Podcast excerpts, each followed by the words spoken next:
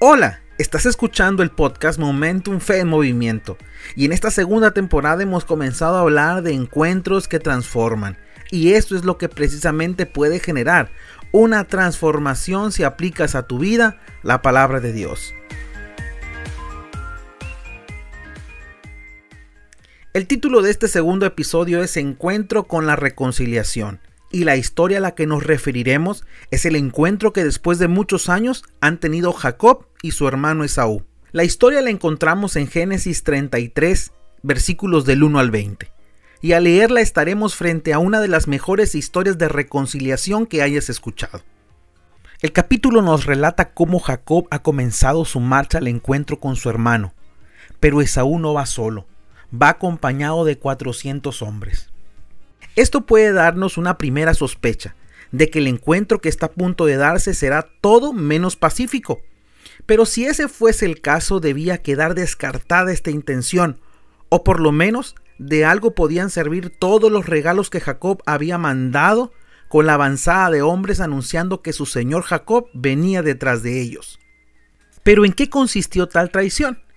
Pues en pocas palabras Jacob se hizo pasar por su hermano Esaú para recibir la bendición de primogenitura que su padre Isaac le habría de dar, cansado y ciego, apenas pudo mal identificar que quien se acercaba para recibir la oración de bendición era alguien con mucho vello, cosa que Jacob no tenía.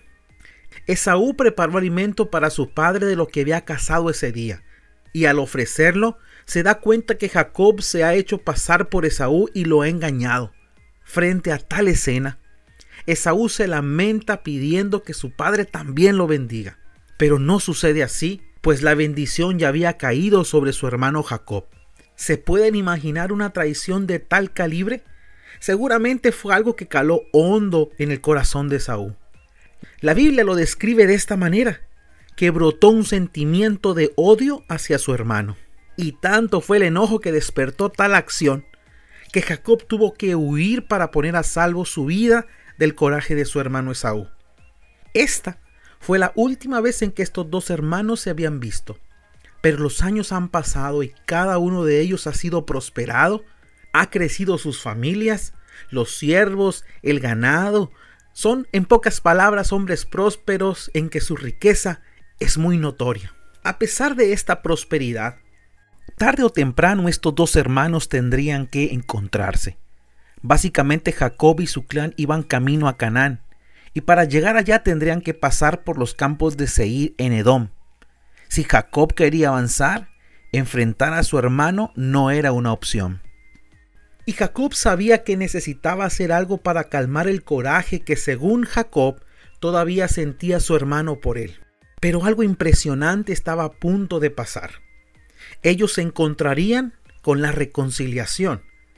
Jacob, sabiendo que había sido él el de la traición, lo que hace es que cuando finalmente se encaminan para tal encuentro, va dando señales de sumisión, lo cual lo hace en siete ocasiones. El número siete en la cultura hebrea tiene un profundo significado y habla de algo completo, de algo que realmente es genuino, es decir, de verdad Jacob estaba mostrando sumisión a su hermano, como tratando de expresar que estaba dolido por lo que había pasado. Pero qué sorpresa se llevó Jacob, pues Esaú no era el mismo tipo que había visto por última vez, donde con coraje deseaba matarle. Ahora su hermano Esaú, conforme se va acercando a Jacob, empieza a mirarlo desde lejos y deja todo para ir corriendo a abrazar, a besar y a llorar por volver a ver a su hermano. Qué impresionante es que de primer momento para esta reconciliación no fue necesario decir absolutamente nada. Simplemente Saúl se tendió sobre el hombro de su hermano Jacob para abrazarlo, para besarlo y para llorar. Y es que hay un lenguaje que sobrepasa las palabras. Es el lenguaje del amor, el lenguaje de la reconciliación. Esta historia nos deja una primera lección muy notable. Si estos dos personajes que habían vivido una amarga experiencia de traición no fue lo suficientemente fuerte como para llegar a la edad madura de sus vidas y privarse de encontrar nuevamente a su hermano, el tiempo y las experiencias habían hecho algo en la vida de Saúl Él perdona, Él se reconcilia con su hermano. Hay personas que en tu vida has dejado de ver porque te han agraviado, porque te han traicionado con algo que piensas que es imperdonable. Creo que cuando uno es incapaz de perdonar a aquella persona que nos ha hecho algún daño, sencillamente es como si tomáramos veneno en donde nosotros nos hacemos daño. El perdón y la reconciliación no se ofrece porque se merezca o haya algún mérito para comprar el perdón. En realidad lo ofrecemos porque podemos caminar libre, sin ese pesar que en realidad no nos pertenece y nos hace un profundo daño creando raíces de amargura y de tristeza que hacen que nuestra vida apenas sobreviva y no experimente lo que Dios ha planeado para ti. La historia de la reconciliación de Esaú y Jacob continúan. Levanta la mirada Esaú y pregunta ¿qué relación tiene Jacob con los que están con él? A lo que él le responde que son los hijos que Dios le había dado. Posterior a esto, Jacob le ofrece a Esaú una caravana de regalos para él, pero Esaú se niega a recibirla. Pero insiste tanto Jacob que finalmente termina aceptándolo y es que Jacob no se sentirá a gusto hasta que reciba todos los dones y regalos que ha preparado para Esaú, pues de alguna manera Jacob se siente en deuda con su hermano. Pero la historia toma un rumbo diferente. El relato dice que Esaú quiere caminar con Jacob, pero Jacob lo rechaza explicando que los niños son débiles, que las vacas se están criando. Pero tal vez Jacob quiere tomar distancia de su hermano, que aunque ha mostrado una genuina reconciliación, prefiere tomar las cosas con más astucia, por lo que cada quien toma su camino. Basta con mirar casi de reojo para darnos cuenta que en más de alguna ocasión alguien nos ha hecho algún daño y por curioso que parezca, son aquellas personas que más amamos quienes más nos hacen daño y nosotros dañamos. Pues no es justo decir que solo nos hacen daño a nosotros, pues tal vez sin la intención hemos pronunciado palabras que sin pensarlas han herido el corazón de alguna persona a tu alrededor. Todos, al igual que la historia de Saúl y Jacob, tememos el encuentro con alguna persona con quien estamos dolidos. Pero de la misma manera como la historia de Jacob y Esaú, tarde o temprano nos encontraremos con ella. Qué difícil es pensar cómo vamos a reaccionar al mirar o toparnos con esa persona que con solo de mirarla volvemos a sufrir. Pero también puede ser el caso que aunque veamos a esa persona, no hemos tratado el asunto que ha ocasionado un distanciamiento. Creo que ninguno de nosotros merece vivir en la zozobra de la herida y el dolor que genera una traición o el mal que alguien nos ha provocado. Seguramente puedes decirme, es que tú no sabes lo que yo he pasado. Pero sabes una cosa, como seguidores de Jesús tenemos el mejor ejemplo respecto a la reconciliación. Jesús, a través de su sacrificio, nos ha reconciliado con el Padre. Y lo ha hecho no por méritos que el ser humano ha ganado, sino lo ha hecho por gracia, es decir, por decisión. Nos ha amado y en ese amor decisivo que lo llevó a encarnarse en un hombre para que a través de su sacrificio todos tengamos posibilidades de salvación. Si seguidores de Jesús nos consideramos, eso significa que Él es el ejemplo que debemos practicar. Es probable que mientras escuchas este podcast pienses en aquella persona que ha provocado una herida en tu vida y crees incapaz de perdonarla y reconciliarte con esa persona. Pero la historia de Saúl y Jacob nos deja una lección que nos inspira a que es posible retomar esa amistad o esa relación muy cercana, pero que se ha roto por alguna mala decisión.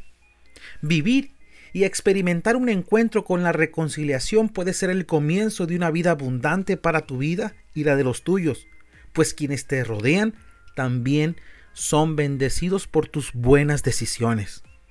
La historia de Esaú y Jacob nos deja algunas lecciones respecto a la reconciliación.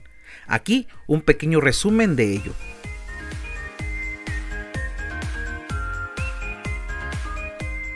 Tarde o temprano tendrás que enfrentarte con aquella persona que has herido o te ha herido. Este encuentro será inevitable y Dios mismo dispondrá todas las cosas para que se dé tal encuentro en el entendido que será positivo para ti. También, generalmente esperamos que quien ocasionó el daño sea quien tome la iniciativa para poder abrir la conversación o para hablar de lo que ha ocurrido en el pasado. Pero en la historia de Saúl, él sin mucho protocolo se dejó ir sobre el hombro de su hermano Jacob, a quien había dejado de ver hace ya algún tiempo y quien la última vez no habían terminado de la mejor manera. No siempre el primer paso lo da quien te ha ofendido, dado que la reconciliación es producto de una decisión, es decir, perdonar. No hay que esperar a que quien te dañó vaya hacia ti para ofrecer la reconciliación. La reconciliación es necesaria para avanzar hacia donde no has podido llegar. Y la razón es que para poder entrar en tierras prósperas y de bendición es necesario afrontar los asuntos no atendidos del pasado, pues perdonar es sinónimo de avanzar. Esta historia también nos revela el principio de la restitución. Si bien es cierto es imposible remendar la traición que había generado Jacob, él con regalos mostró que verdaderamente estaba dispuesto a encontrarse con Esaú de una manera pacífica. Este tema, el de la restitución, es uno de los temas más olvidados cuando tocamos el tema del perdón, pues damos por hecho que con solo hablar las cosas y perdonar es suficiente. Pero la realidad es que la responsabilidad cristiana debe de llevarnos a hacer algo para reparar el daño hasta donde sea posible. Y finalmente, déjame decirte, mereces estar bien. Pero más que merecer, tal vez la manera más adecuada de expresarlo sería hay un estilo de vida diferente para ti y para los tuyos. Muchos se sienten tan mal consigo mismo que son incapaces de aceptar con un sentimiento de resignación las consecuencias de sus errores, al grado de condenarse a sí mismos. Sin embargo, la historia que hoy te he contado nos deja ver que hay un camino diferente que puedes transitar. El camino de la reconciliación.